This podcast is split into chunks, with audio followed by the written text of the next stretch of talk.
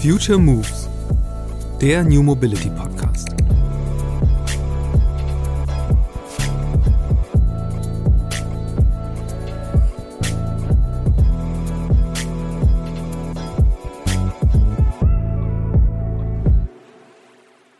Am Moment mussten wir ehrlich zugeben, haben wir nur ein Auto und dann Sachen, die man kaufen kann, die nachhaltig sind in unsere Clubs.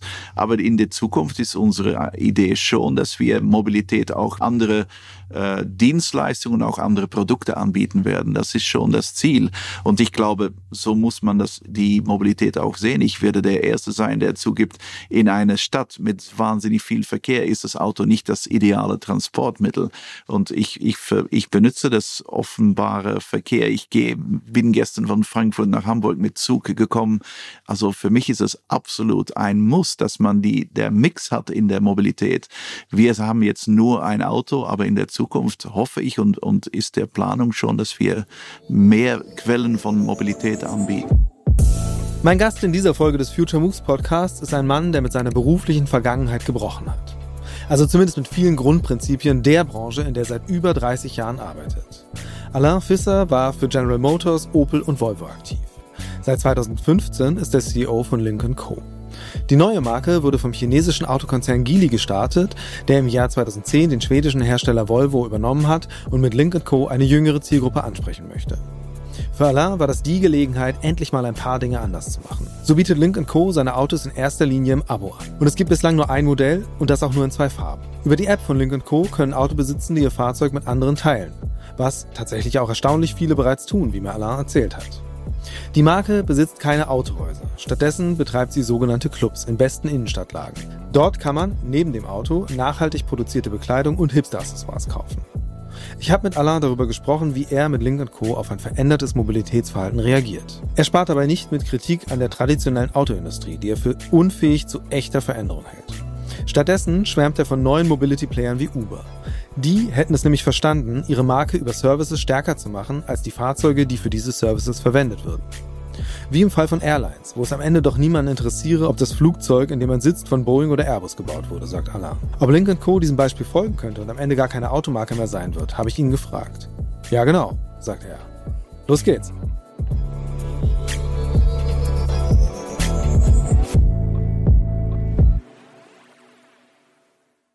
Werbung Offen gestanden, ich bin eher skeptisch, was Nahrungsergänzungsmittel angeht, aber ausprobieren kann man es ja mal.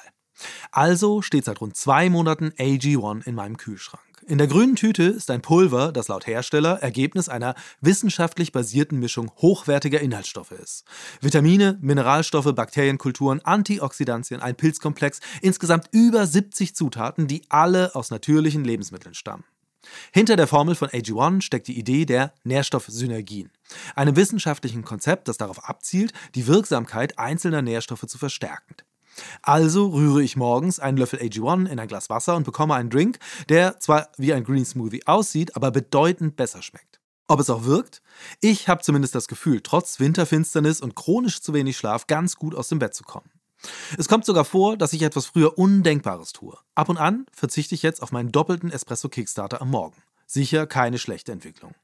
Auch über den Tag hinweg fällt es mir aktuell leichter, konzentriert meine Aufgaben abzuarbeiten. Und wenn ich abends nicht mehr lange wach liege, könnte das an AG1 liegen. Oder einfach daran, dass ich keine tausend offenen To-Dos mehr habe, die ich noch in Gedanken durchgehen muss. So oder so, für mich ein positiver Effekt meines Supplement-Testlaufs. Du möchtest es auch ausprobieren? Dann geh jetzt auf drinkag1.com slash futuremoves und sichere dir bei Abschluss eines monatlichen Abos einen kostenlosen Jahresvorrat an Vitamin D3 und K2 und fünf praktische AG1 Travel Packs für unterwegs im Wert von 41 Euro gratis dazu. Hallo Alain, ich freue mich sehr, dass du im Podcast bist. Danke, freue mich auch sehr.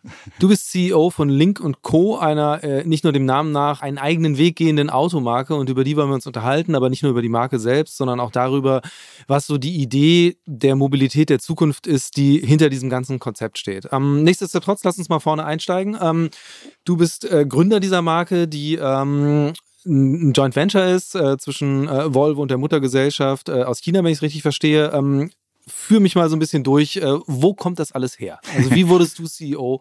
Als, als gelernter Marketingmann, das ist ja schon an sich eine ungewöhnliche Konstellation, über die wir noch reden können. Aber ja, wie ging ging's los mit Link Co? Ja, genau. Also eigentlich nach etwa damals äh, ja über 30 Jahren in der Autoindustrie. Jetzt sind es inzwischen etwa 37 Jahren.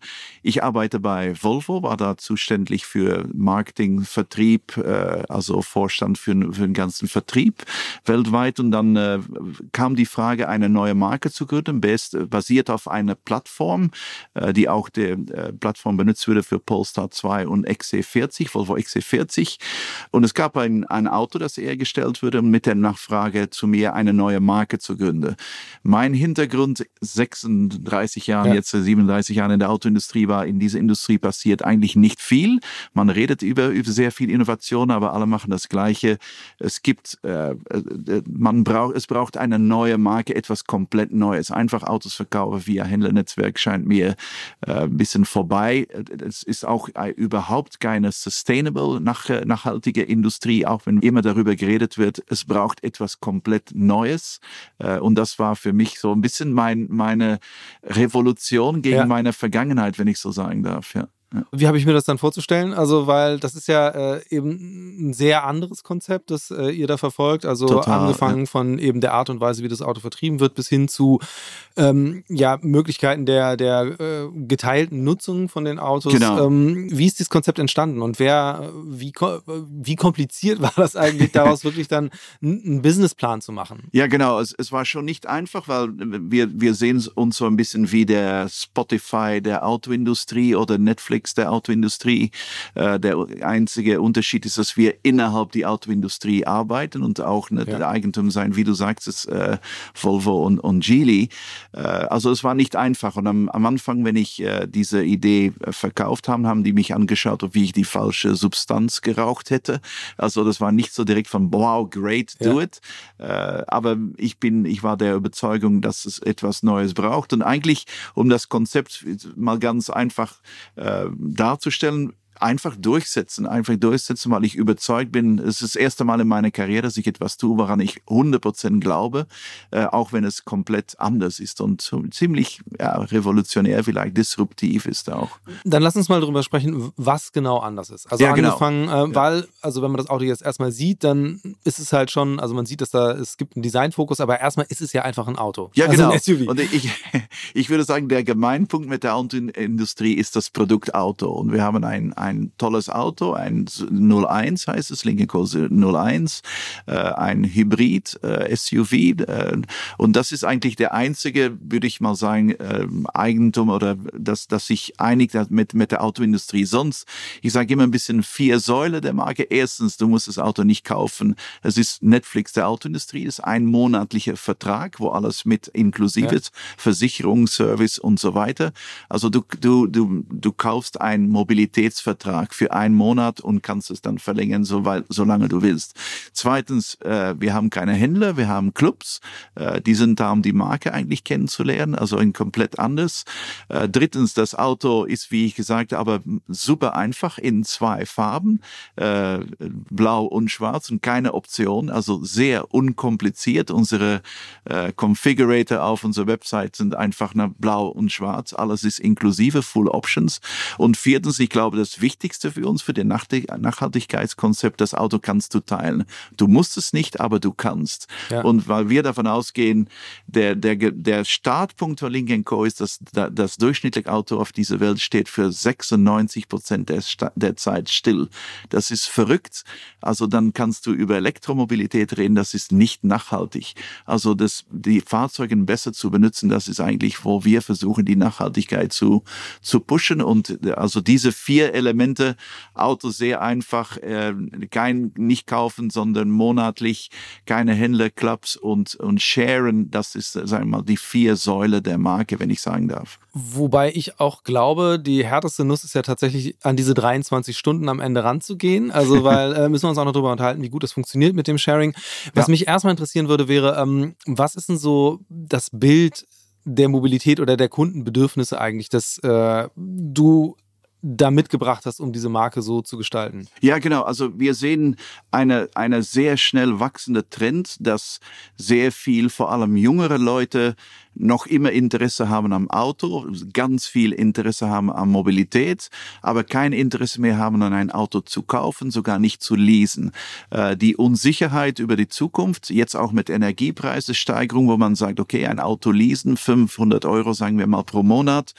Heute geht das, aber geht das noch in sechs Monate oder zwölf Monate oder 36 Monate? Das sind eigentlich vor allem Leute eher ein bisschen jünger, aber wir, unsere, unsere Kundengruppe ist schon sehr breit die einfach ja ein Auto brauchen, aber nicht immer und auch nicht sagen, ich will es kaufen. Wer, wer sind denn diese Kunden und Kundinnen? Ja, bei uns, also wir sind jetzt in sieben Ländern in Europa, äh, Deutschland einer davon natürlich.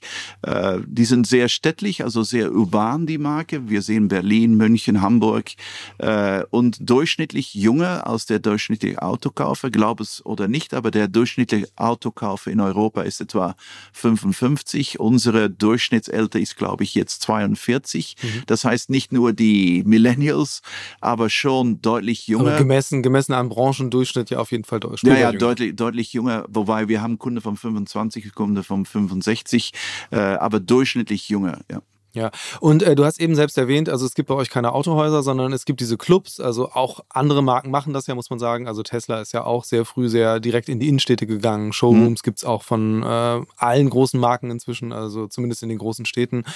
Ähm, aber ich bin ähm, auch mal an einem von euren Clubs vorbeigelaufen und so gesehen und dass da eben ein sehr breites Angebot ist, auch an anderen Artikeln. Also das Auto halt irgendwie, ich glaube, es ist sogar quasi im Hinterzimmer versteckt. Also was genau ist die, ist die Philosophie dahinter? Ja, genau. Also deswegen, mir hat der, der Vergleich mit Tesla nicht so gefallen, weil ich, ich kann das jetzt offen sagen. Ich habe meine Mannschaft zu Tesla äh, Stores geschickt und gesagt, das ist das Beispiel von was wir nicht wollen. Äh, das sind für mich Autohändler in der Stadt. Äh, für die Kunden macht es keinen Unterschied, ob es jetzt von Tesla ist oder von, von Autohändler. Äh, also für uns ist es keine Ausstellung von Produkten. Für uns ist es eine Ausstellung der Marke, die Philosophie, wovon wir stehen.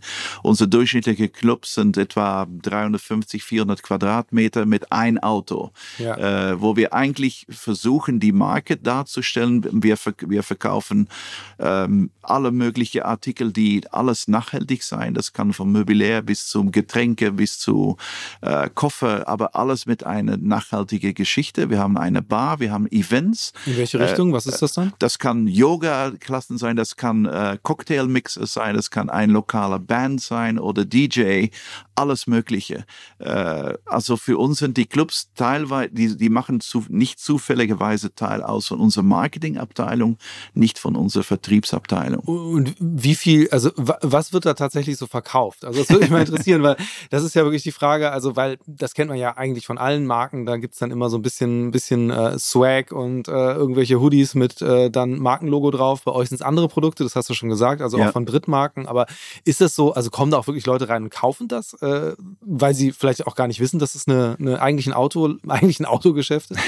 ja, so ist es tatsächlich. Also gemäß unserer ersten Daten ist etwa 90 Prozent der Leute, die in unsere Clubs kommen, haben überhaupt keine Ahnung, was Lincoln Co. ist. Die sehen es von außen, es sieht immer cool aus. Es ist ja auch Rosenthaler Platz irgendwo in Berlin. Ja, es äh, ist immer sehr zentral und es sieht aus wie ein Concept Store. Es sieht sehr schräg aus, wenn ich das das richtige deutsche Wort ist. Ja. Äh, die Leute kommen rein und sagen, wow, das sieht cool aus. Was ist es? Die denken, er ist ein Concept Store. Dann denken die, es ist eine Bar. Und dann sagen die, ups, es gibt ein Auto. Und dann wird erklären wir, was eigentlich da alles möglich ist. Äh, nochmals, große Mehrteil hat keine Ahnung, was Lincoln Co. ist, lernen so die Marke kennen ja. und nur ein sehr kleiner Anteil geht mit einem Vertrag raus. Also auch nicht unser Ziel.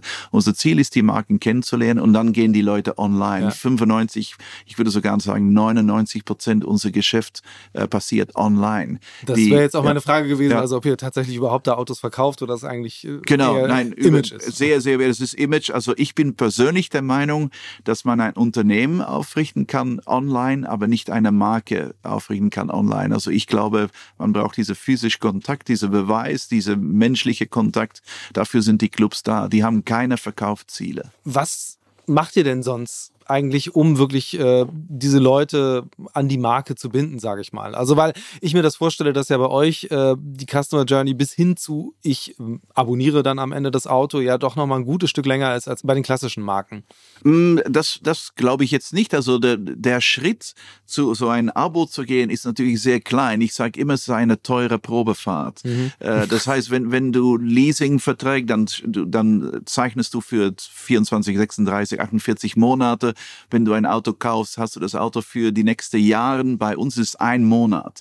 Also lass uns ehrlich sein, wenn du ein Auto mietest morgen in Urlaub, bezahlst du für eine Woche wahrscheinlich mehr als bei uns einen Monat. Lass uns nochmal einen anderen Aspekt dieser ganzen Sache, den ich interessant finde, äh, auch besprechen.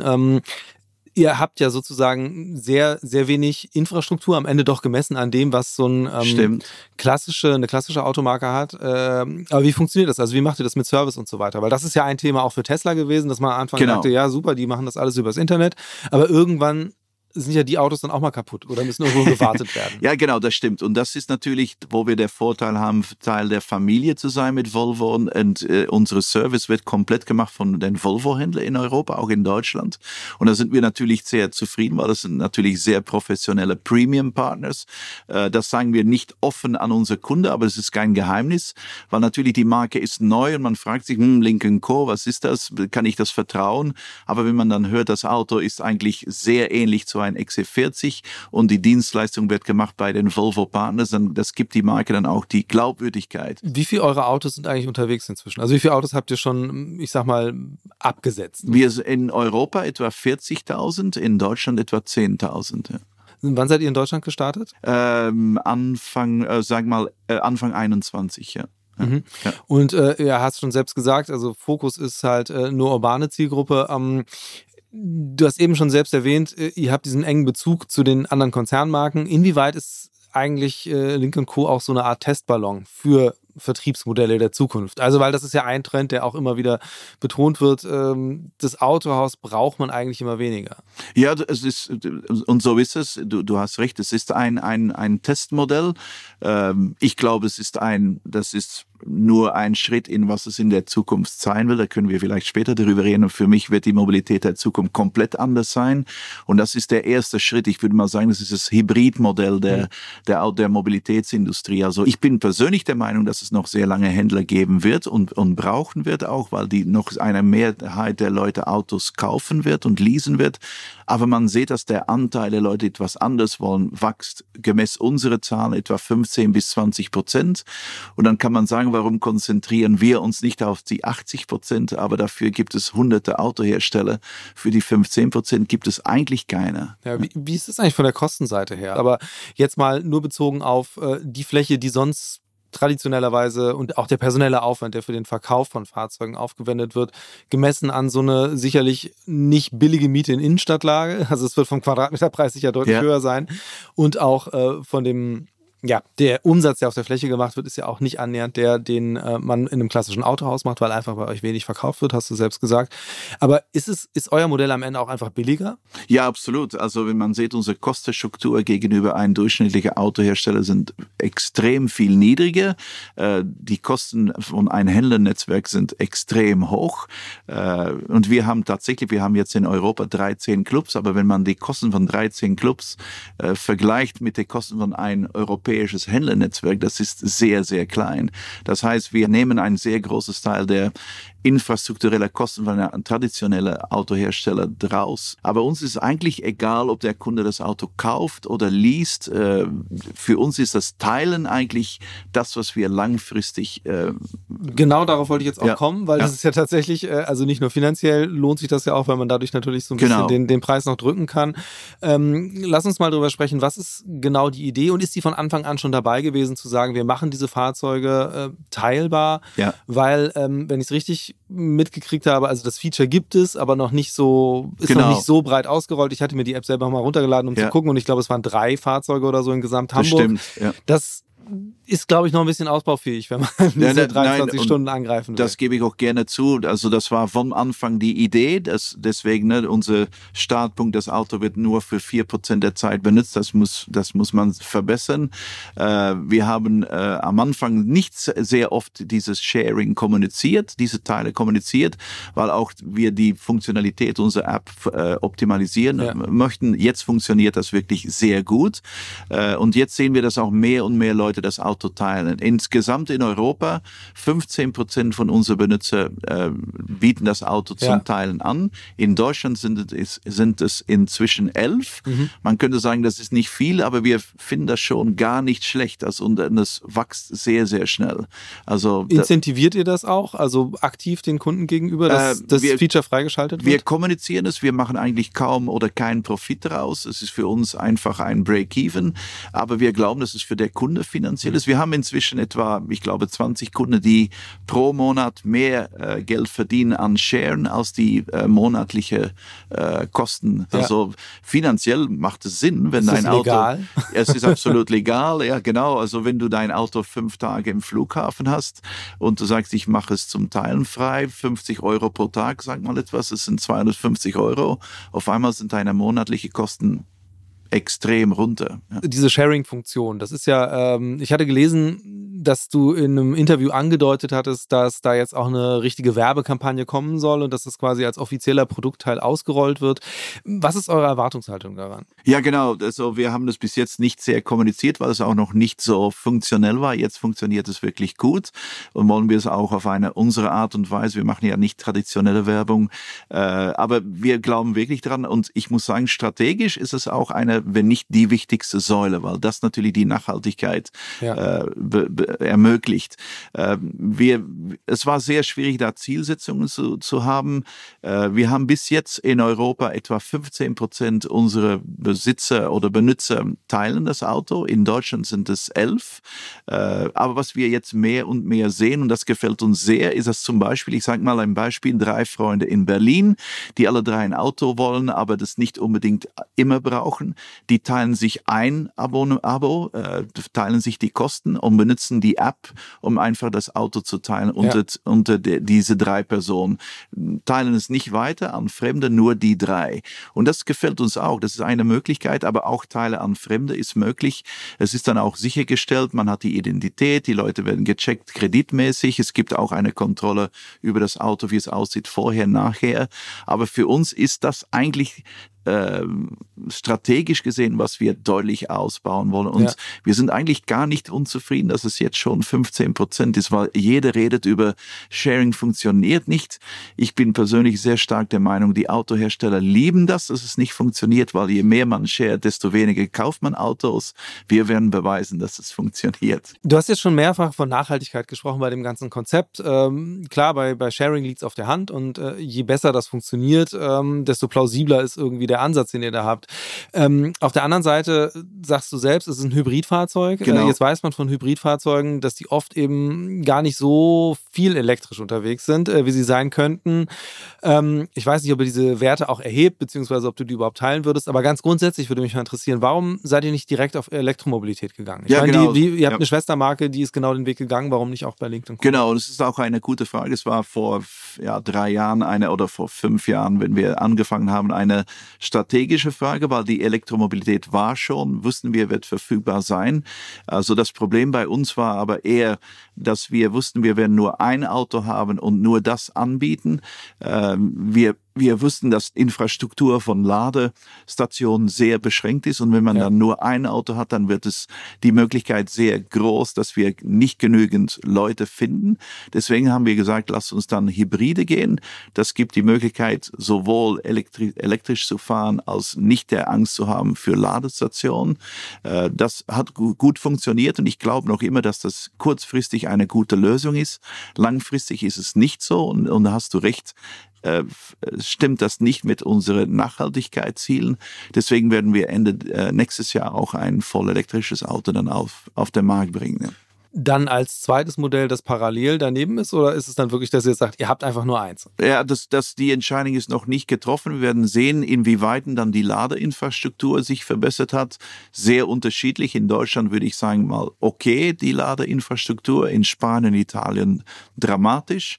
Äh, in Schweden sehr gut. Also mhm. mal sehen pro Land, ob es da noch die, den Bedarf gibt, für zwei Autos zu haben. Ja. Wo sind sozusagen die Grenzen äh, jetzt, was die Entwicklung der Marke angeht? Also auf welchen Märkten wollt ihr denn damit unterwegs sein? Also wir sind jetzt in sieben Ländern in Europa, äh, Deutschland, Schweden, Holland, Belgien, Frankreich, Italien und Spanien. Äh, wir wollen jetzt ausbreiten in den nächsten Jahren, wir werden das wahrscheinlich erst tun, wenn wir dann das Elektrofahrzeug haben innerhalb Europa. Äh, sowohl in Westeuropa als in, in Osten- und Zentraleuropa. Und dann haben wir das, äh, ich würde mal sagen, das, die Ambition, nach äh, US zu gehen, mehr Ambition als Pläne, aber wir ja. glauben, dass auch da die Möglichkeit schon groß ist. Lass uns mal auch allgemein so ein bisschen über die Entwicklung im Automarkt sprechen. Also, mhm. weil so ein bisschen klingt es ja so, dass ihr da etwas rausgenommen seid aus der ganzen Geschichte, mhm. äh, weil ihr eben ganz andere Modellzyklen habt. Also, ja. du sagst es selbst, ihr habt jetzt ein Auto, das ist seit drei Jahren unterwegs und das ist jetzt, ja. wenn ich es richtig verstehe, mindestens noch anderthalb Jahre das einzige Fahrzeug, das ihr habt. Äh, da kommt kein Facelift, sondern dann kommt irgendwann halt ein zweites Fahrzeug dazu. Ja. Ähm, wie anders ist denn für dich jetzt so die Arbeit äh, geworden? Also raus aus diesem, diesem klassischen Wettrennen, das man ja sonst hatte, dass man sagt, man hat das Modell, dann kommt nach zwei Jahren Facelift, dann kommt wieder, also ja. die drei, vier großen Automessen, die es da gibt. Wie sehr spielt eigentlich diese klassische Autowelt jetzt für dich noch eine Rolle? Noch sehr wenig und das freut mich auch. Also ist, ich, ich fühle mich in eine andere Industrie. Das einzige Gemeinpunkt ist das Auto. Äh, ich, ich, ich freue mich auch darauf, dass es komplett anders ist. Um eine Idee zu geben, 80 Prozent unserer Mitarbeiter haben nie in der Autoindustrie gearbeitet. Und Sondern, ich, wo kommen die her? Die kommen aus der Modebranche, aus der, aus der Hospitality-Branche, aus Agenturen, äh, aus der Retail-Branche. Und das ist auch nötig, weil ich glaube, ich, was ich gelernt habe in den letzten Jahren, ich habe viel gelernt, aber eine der Sachen, die ich gelernt habe, ist, man kann nur Innovationen schaffen, wenn man Leute von anderen Industrien reinbringt. In der Autoindustrie ist, tut mir leid, aber so fokussiert auf, was wir schon seit ein Jahrhundert machen und da gibt es keine Änderung. Äh, erst seit wir Leute von anderen Industrien haben, hat, sie, hat das angefangen, sie radikal, radikal sich zu ändern. Also ich fühle mich komplett in einer Industrie äh, mit Leuten. Wir haben sehr junge Mitarbeiter. Wir haben natürlich auch Autoexperten, weil wir haben natürlich auch Technologie und das Auto muss ja. gewartet werden. Aber sagen wir mal, ja, 80 Prozent hat noch nie in der Autoindustrie gearbeitet und das, das macht es komplett anders. Also ich fühle mich ich fühle mich wirklich in, innerhalb einer anderen Industrie. Wie viel Zeit verbringst du jetzt eigentlich äh, mit Designern? Das habe ich mich letztens gefragt. Also, weil, äh, wenn man sich eben diese, diese Clubs anguckt, äh, da, ist, da ist ja sehr viel Detailreichtum da drin. Ja, genau. Und ein großer Unterschied zu dem klassischen Modell, das man hat. es gibt eine Corporate Identity von der Marke und die wird dann ausgerollt über ja. halt so und so viel hundert Standorte. Ja, ich, ich persönlich wenig. Also, es ist schon ein bisschen die Seele der Marke und es interessiert mich sehr, weil ich, ich, wie ich sagte, man kann ein Unternehmen gründen online, aber nicht eine Marke. Die, die Clubs sind die Seele der Marke, äh, aber im Prozent der Zeit ist es sehr wenig, weil das Geschäft natürlich sehr kompliziert ist. Alles, was wir tun, oder beinahe alles, was wir tun, gab es noch nicht. Ja. Also das äh, sehr viel IT, auch äh, sehr IT-mäßig sehr gewichtig bei uns. Aber Design ist mehr, ich muss sagen, der tolle Teil des Jobs, was dann man auch sieht. Aber es ist schon sehr multi, ja, sehr viele Bereiche. Ich weiß nicht, wie, wie offen du über Mitbewerber auch sprechen magst, aber natürlich interessiert mich das, weil äh, wenn man jetzt sich jetzt mal anguckt, es gibt ja durchaus andere Marken, die äh, schon vom Start weg äh, einen sehr viel stärkeren Lifestyle-Anspruch hatten und haben, also wenn ich mir Mini angucke, die ja mhm. Äh, gerade was das Marketing angeht, äh, schon vor ja, 20 Jahren ist das ja auch bald her, die Magazine rausgegeben haben, die auch Partys veranstaltet hatten, die damals eben sehr anders waren. Ähm, siehst du eine gewisse Adaption von den Ansätzen, die ihr da habt? Also wird das diskutiert oder wenn du auf Kollegen aus der Branche ja. triffst, äh, wie, wie reagieren die auf dich? Also ich, ich, ich hatte erwartet, die werden uns hassen, aber es scheint nicht so zu sein. Ich muss so schon zugeben, dass ich neue Freunde habe, aber auch neue Feinde, äh, weil man mag das nicht so sehr, wenn man etwas anders macht als, als die anderen. Ich muss ehrlich zugeben, auch wenn ich das Marketing von Mini mag und die Marke auch sehr mag, äh, wir, wir, wir schauen kaum auf Autohersteller an. Wenn wir um Innovation gehen, schauen wir andere Industrien an selten die Autoindustrie, weil es tut mir leid und das tönt jetzt sehr negativ, das zu sagen, aber das meine ich auch wirklich. Die Autoindustrie macht immer das Gleiche. Und, und die kleinste Innovation wird aufgeblasen wie eine Rieseninnovation, aber die Autoindustrie, da gibt es für mich kaum Innovation. Ja. Was sind da die Branchen, die ihr euch intensiv anguckt? Also, also und was sind vor allen Dingen welche, welche Teile dort? Also welche, ah, weil die, das Geschäftsmodell ist ja doch schon sehr spezifisch. Also ja, genau. Also wenn man sieht, die ganze IT-Branche, Softwarebranche, äh, äh, da gibt es sehr viel Innovation. Also es gibt auch sehr kreative Branchen, wo es wenig Innovation gibt, wie die Modebranche, die meiner Meinung nach auch noch immer Sommer-Winter-Kollektion und äh, die, die, es, es, sehr wenige, es gibt sehr viele Industrien, Industrie, wo es eigentlich weniger Änderungen gibt, als was man kommuniziert, wie der Autobranche, wie der, ich glaube, Modebranche. Äh, aber es gibt andere Branchen wie Elektrobranche, wie IT, wie Software, wie Reisebranche, äh, Teile der Mobilitätsbranche wie Uber und so weiter, Spotify, Musikbranche, wo ich finde es ganz interessant, wenn man einfach nicht etwas, was es gibt, besser macht, sondern etwas Neues kreiert. Ja, und äh, aber jetzt bist du so ein bisschen noch, äh, hast du nicht darauf eingegangen, aber siehst du auch, dass bestimmte Dinge adaptiert werden oder zumindest ist. Ähm ja, ja. Also ich glaube nicht, dass ich übertreibe, wenn ich sehe, wenn ich sage, dass wir der Erfinder sind von das Abo-Konzept.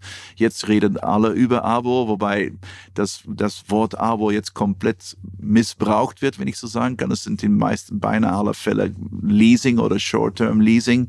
Äh, aber wir sehen schon, dass viele der Sachen ausgebreitet werden, benutzt werden, manchmal kopiert werden. Aber das finde ich gut, weil unser Ziel ist nicht, dass nur wir das machen, sondern dass diese, diese so sehr unnachhaltige Industrie sich langsam ändert. Und das, äh, weil es, es, es stört mich sogar diese, es, es tut mir leid, das zu sagen, diese Scheinheiligkeit, dass auf einmal alle Autohersteller sehr nachhaltig sind, was natürlich absolut Blödsinn ist. Es, stimmt absolut nicht. Das Einzige, was nachhaltig geworden ist, ist, dass wir Elektroautos haben. Und warum haben wir Elektroautos? Weil Marken, wie eine Marke wie Tesla es eigentlich bewiesen hat, wie man es tut. Und die alle jetzt folgen. Aber die, die Industrie ist nicht nachhaltig. Ja.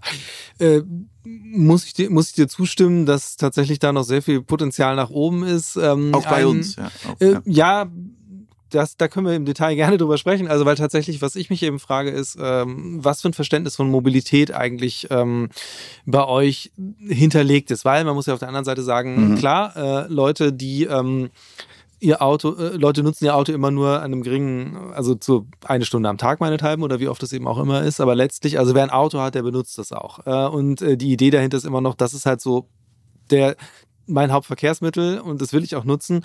Ähm, wohingegen man auf der anderen Seite ja auch sagen könnte, ähm, wenn man jetzt Modelle hat wie äh, einfach Carsharing in der Stadt, also wo ich das Auto nicht mehr habe, was im Grunde ja von der Verfügbarkeit zumindest in bestimmten Bereichen in den Großstädten ähnlich hoch ist wie bei euch, aber ja eine andere Idee dahinter steckt. Also dass Stimmt. man wirklich sagt, okay, das Auto ist im Grunde gleichberechtigt her, sage ich mal, mit dem Fahrrad, das man auch hat. Ähm, mhm.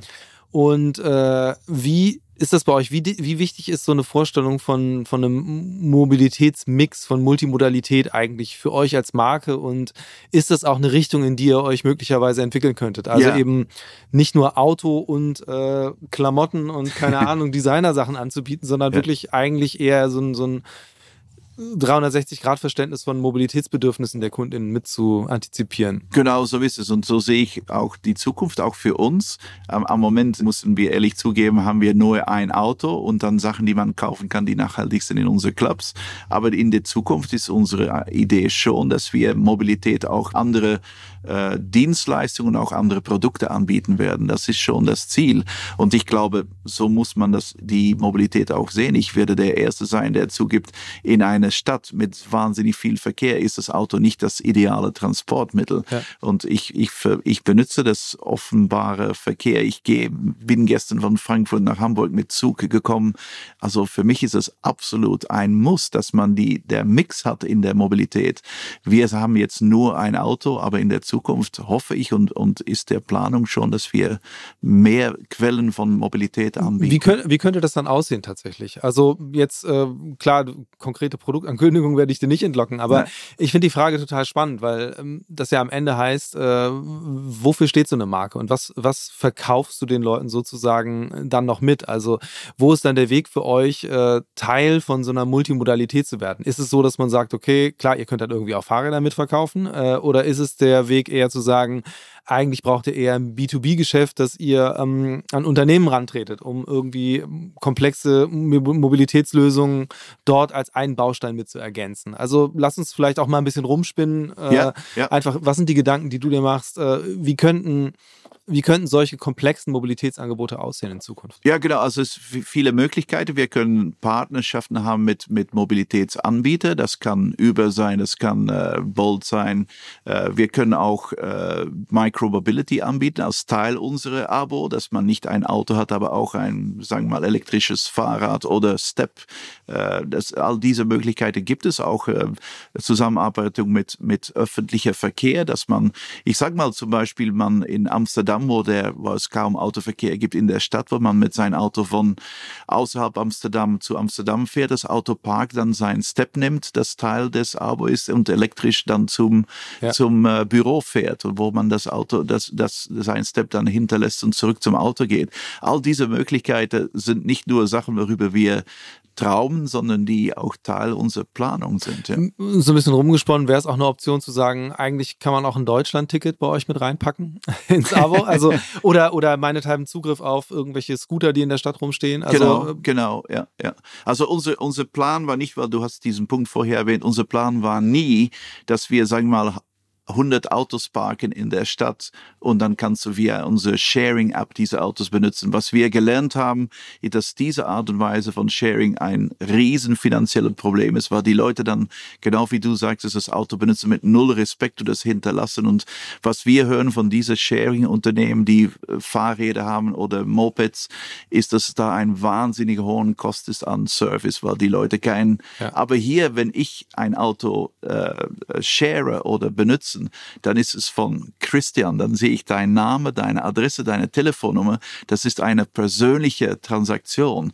Und wenn, wenn es persönlich wird, hat man deutlich mehr Respekt für ein Produkt, für ein Auto. Und das, das ist unsere, ich würde mal sagen, geheime Waffen, um dieses Sharing auch ja. äh, respektabel zu behalten. Ja. Wie wichtig ist in diesem Konzept eigentlich so die Community, die ihr eigentlich aufbaut? Oder wie weit, oder anders eigentlich offener gefragt, inwieweit betreibt ihr eigentlich wirklich Community Building? Weil das kann man am Ende auch sagen, ähm, wenn du es ernst meinst mit der Vision, Autos zu teilen, dann kannst du ja sagen, dann haben ja auch die Leute, die äh, ohne jedes Interesse in einen eurer, einer, einen eurer Clubs kommen, äh, können ja trotzdem potenzielle Kunden sein, genau. äh, wenn ihr sie irgendwie krieg, in so einen Funnel reinkriegt, dass sie dann diese App zumindest runterladen. Also gibt es da auch einen Plan, wirklich zu sagen, okay, wir wollen da ähm, das auch aktiv befördern, dass halt wirklich da eine, eine Community entsteht aus, also die Marke einfach größer machen als äh, eben nur dieser Kern von Leuten, die es besitzen und dann halt ein paar anderen, die billig unterwegs sein wollen? Genau, das ist schon unser Ziel. Äh, wenn, wenn, wenn du mir fragst, wie weit sind wir in diese Ziele, sehr, sehr, sehr am Anfang, also wirklich in unserer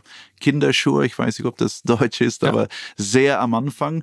Das ist eigentlich auch der Sinn und Zweck dieser Clubs auch, um, um da diese Community zusammenzubringen, Events für unsere Members, aber auch für Leute, die die Marke kennenlernen, die die abbenutzen. Äh, ich bin der Meinung, alles, was wir tun, kann kopiert werden. Das Auto kann kopiert werden, das äh, Abo kann kopiert werden, es wird schon kopiert, der Preis kann besser sein. Aber was man nie kopieren kann, ist deine Erfahrung. Und das wollen wir eigentlich kreieren, dank dieser Clubs auch. Ja. Und ich glaube, dass es die Erfahrung ist, die die, die die Community kreieren kann. Und da haben wir noch viel zu tun, aber da bin ich schon eigentlich stolz, dass wir da einiges schon erreicht haben. Was sind da eigentlich so die Vorbilder? Also, weil tatsächlich, es gibt ja auch andere chinesische Marken, die auch sehr stark auf so ein Clubkonzept setzen und die das ja auch äh, eben nicht erst für Europa oder USA entwickelt haben, sondern eben aus China mit übernommen haben. Also ich rede von NIO. Ähm, ich habe gesehen, du zögerst so ein bisschen. Also ich will auch nicht sagen, dass es identisch ist, weil äh, klar, bei denen ist auch eher eine Boutique, wo das Auto steht, ich weiß, also ja, im optischen. So es, ja. Aber es gibt zumindest einen stärkeren, ähm, einen stärkeren Fokus, wirklich die Kunden auch zu binden, unabhängig äh, vom Kauf des Autos oder auch darüber hinaus. Also ist das so ein Vorbild oder sind es eigentlich ganz andere Bereiche? Ist es eher das Soho-Haus, das euch inspiriert? Also ja, genau.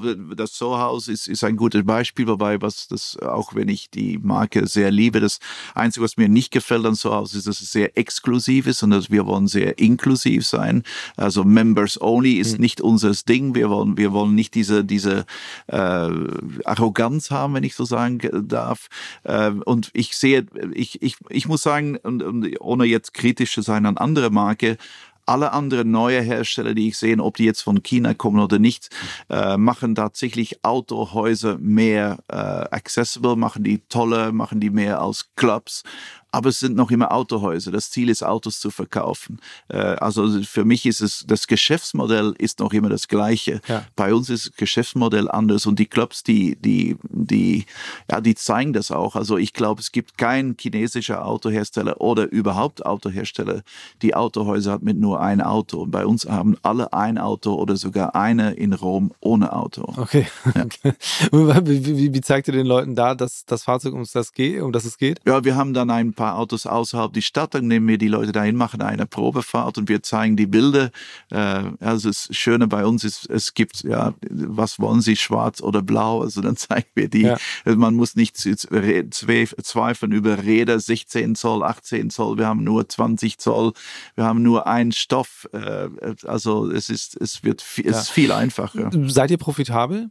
Noch nicht, noch nicht. Also es ist dann natürlich auch ein Geschäftsmodell, das eine Zeit braucht bis Profitabilität. Wir, äh, unsere Zielsetzung ist bis Ende nächstes Jahr in Break-Even zu sein. Ja. Ja. Und dann kommt das Elektroauto. Genau. dann wird es wieder dann, schwieriger. Nein, dann wird es einfacher. Ja. Okay.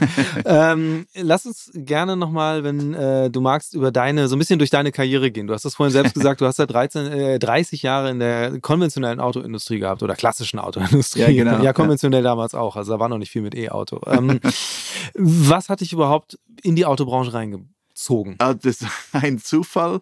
Äh, ich habe Sprachen studiert in, in Belgien. Ich bin, äh, ich bin äh, Übersetzer von Ausbildung, habe erst nachher viel später ein MBA gemacht in, in Duke in North Carolina in US habe, wenn ich fertig war, meine Studie, ja.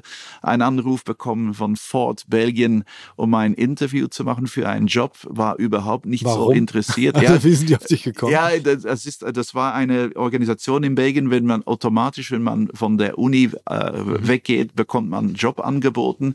Die kann man nicht mehr als dreimal verweigern, weil dann wird kein Angebot mehr gemacht. Okay. Der dritte äh, Anruf war von Ford Belgien.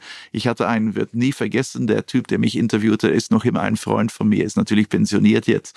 Äh, der hat mit mir gesprochen am Montag. Meine Eltern waren super enthusiast. Wie war es allein? Ich sagte, war, ich war eigentlich überhaupt nicht interessiert. Zwei Stunden später bekomme ich einen Anruf, du mhm. kannst Mittwoch anfangen. Meine Eltern waren super zufrieden. Ich war super enttäuscht, weil ich wollte noch lange Urlaub machen und reisen gehen, aber so hat es zufällig angefangen. Ja, ja.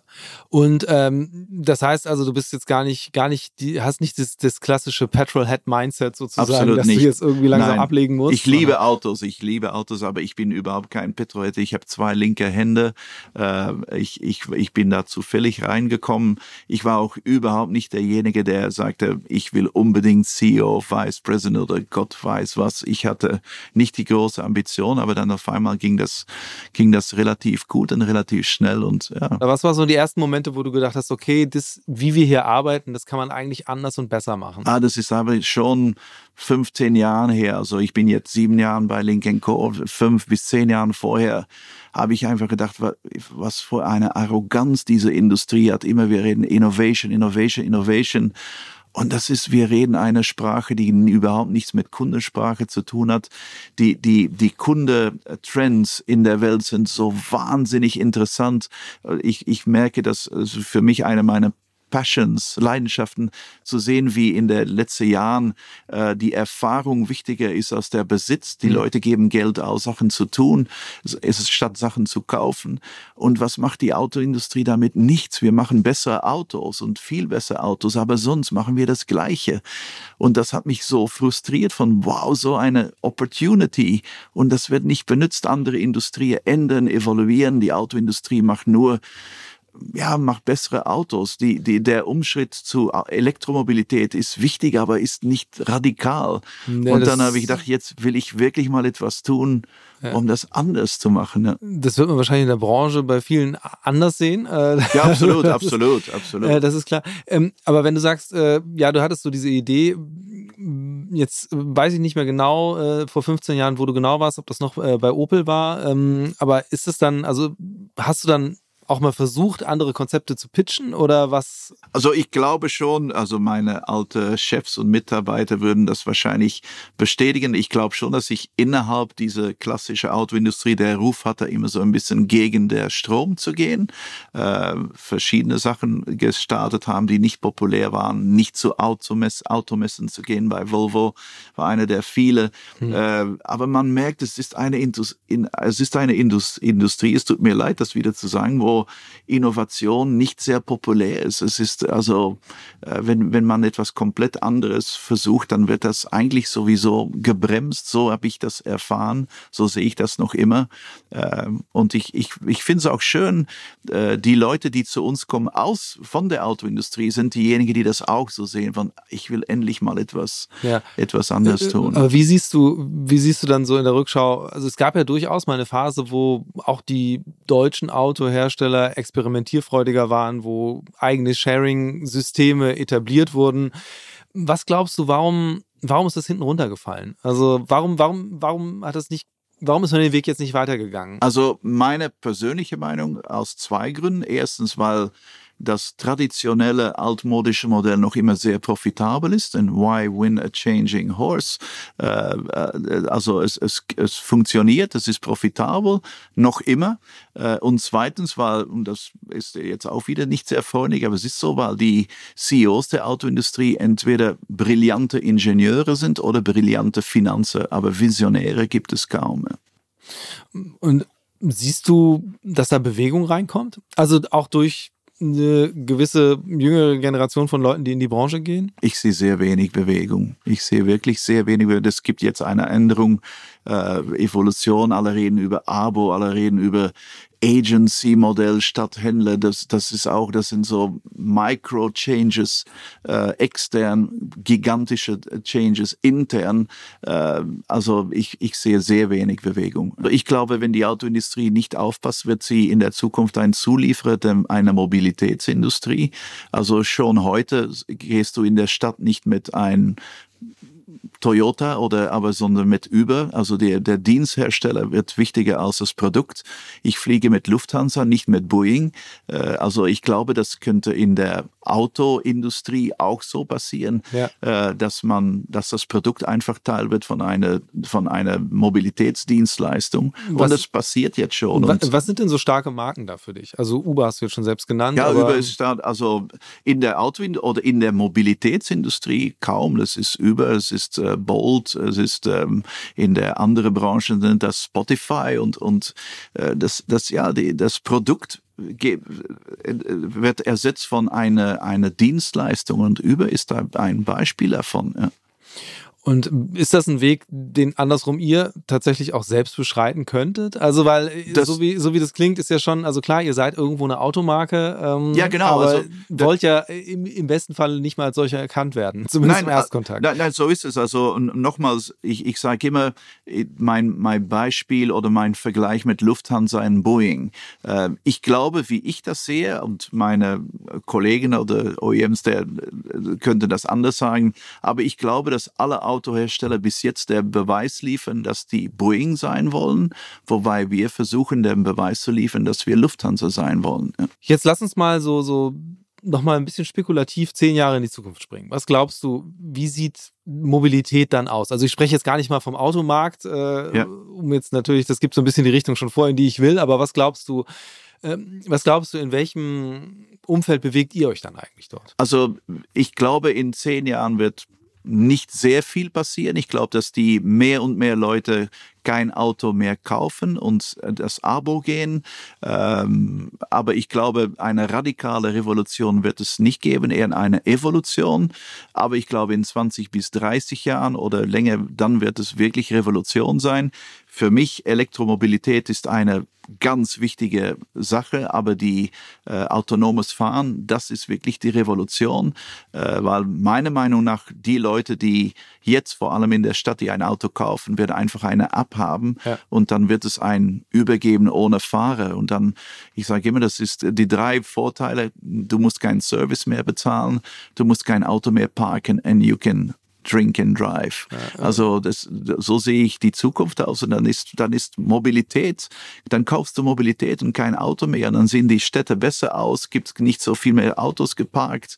Äh, und dann werden die Volumenautohersteller ein riesiges Problem haben. Und dann gibt es meiner Meinung nach die, ich nenne das immer die ähm, Toys for Boys, die Ferraris, Porsches und so weiter, die kauft man dann, und dann wird es wahrscheinlich cool sein in 2000 50 äh, wird es cool sein, ein Ferrari mit einem äh, Benzin und dann eine Tankstelle zu suchen. Jetzt suchen wir nach äh, Ladestationen. In ah, 20 cool. Jahren suchen wir eine Tankstelle und dann wird es cool sein, noch einen lauten Motor zu haben in einem Porsche oder Ferrari oder ich glaube, so sieht die Zukunft aus. Das ist dann ein vielleicht 50, 5 Prozent der Autoindustrie, aber das ist viel und, und das wird dann auch sehr profitabel sein. Inter interessant ist, dass selbst du diese, diese starke Emotionalität irgendwie des klassischen Verbrennerfahrzeugs immer noch irgendwie auch ja, äh, das, siehst. Also. Und das hat natürlich ein, eine Passion, aber es ist, es ist, es ist unverantwortlich. So, so nenne ich es. Aber ja.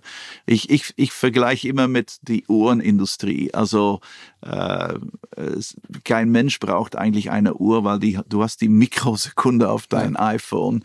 Äh, aber die, die Industrie der Luxusuhren war noch nie so wichtig. Warum? Und es ist genau der Grund, warum in 30 Jahren, glaube ich, die Leute noch ein sehr tolles, äh, wahrscheinlich äh, Benzinauto kaufen werden. Und äh, was du eben beschrieben hast, der Weg hin zu eigentlich äh, das Entscheidende beim Thema Mobilität ist die App auf dem Handy. Ist das auch ein Weg, den ihr für euch durchspielt? Ja, ja, absolut. Also sehe ich auch den Weg. Das ist also die, die, die, die Welt, äh, es ist unwahrscheinlich.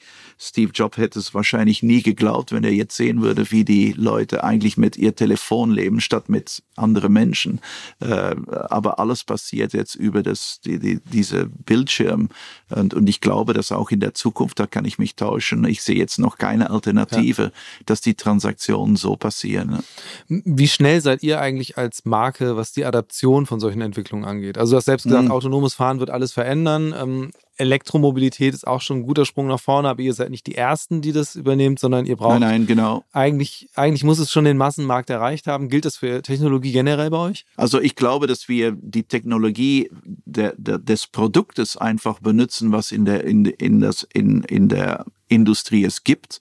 Ob wir da erstens sind, das glaube ich nicht und das finde ich auch nicht unbedingt nötig. Aber wie man das Produkt dann anwendet, anwendet, sagt man das Deutsch, anwendet, ja, ja da, da wollen wir die schnellsten sein. Ja. Eigentlich eben sehr starke Analogie zu dem, was du gerade beschrieben hast mit Apple und äh, dem Telefon, die ja auch nur wirklich nicht, nicht immer der Technologieführer gewesen sind, äh, aber ja.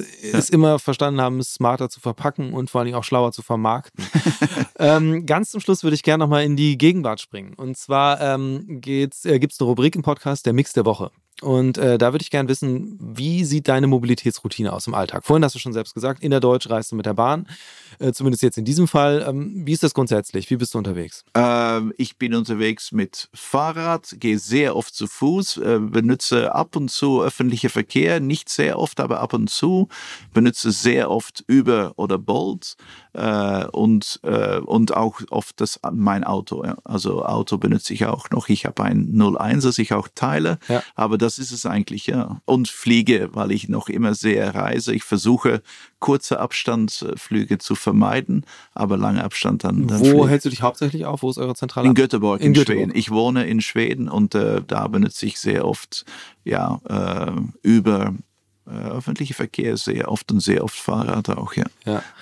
ähm, ich danke dir ganz herzlich für die Einblicke in äh, das, was ihr da macht, äh, wie ihr vorankommt, vor allen Dingen auch für den sehr hohen Grad an Transparenz, was Zahlen angeht und äh, wo ihr auf dem Weg seid und eben auch ein nicht unbedingt branchenübliches Maß an ähm, Transparenz gegenüber der, den eigenen To-Dos, die es noch gibt. ähm, ja, ich bin sehr gespannt, wie das weitergeht. Ich bin vor allen Dingen sehr gespannt, wie auch diese Marke sich weiterentwickeln wird, weil ich das für einen sehr, also nicht zuletzt für einen interessanten Ansatz halte, eine Marke, eine Automarke eben nicht unbedingt über das Auto äh, aufzubauen, sondern eigentlich eher über diese ganze Welt, die ihr da habt. Und ähm, das ein Trend ist, den man bei vielen Marken sieht. Also wenn ich mir auch Cupra angucke oder so, das ist ja auch sehr stark, dass sein Lebensgefühl im Mittelpunkt steht, aber die natürlich doch immer noch viel stärker am Produkt mhm. oder näher am Produkt sind mit den Marken. Ähm, aber ehe wir jetzt noch in ein anderes Thema reinrutschen, danke ich dir ganz herzlich äh, für deine Zeit und äh, ja, vielen Dank. Dankeschön, hat mich sehr gefreut. Future Moves, ein Podcast von OMR und Hamburg Messe und Kongress.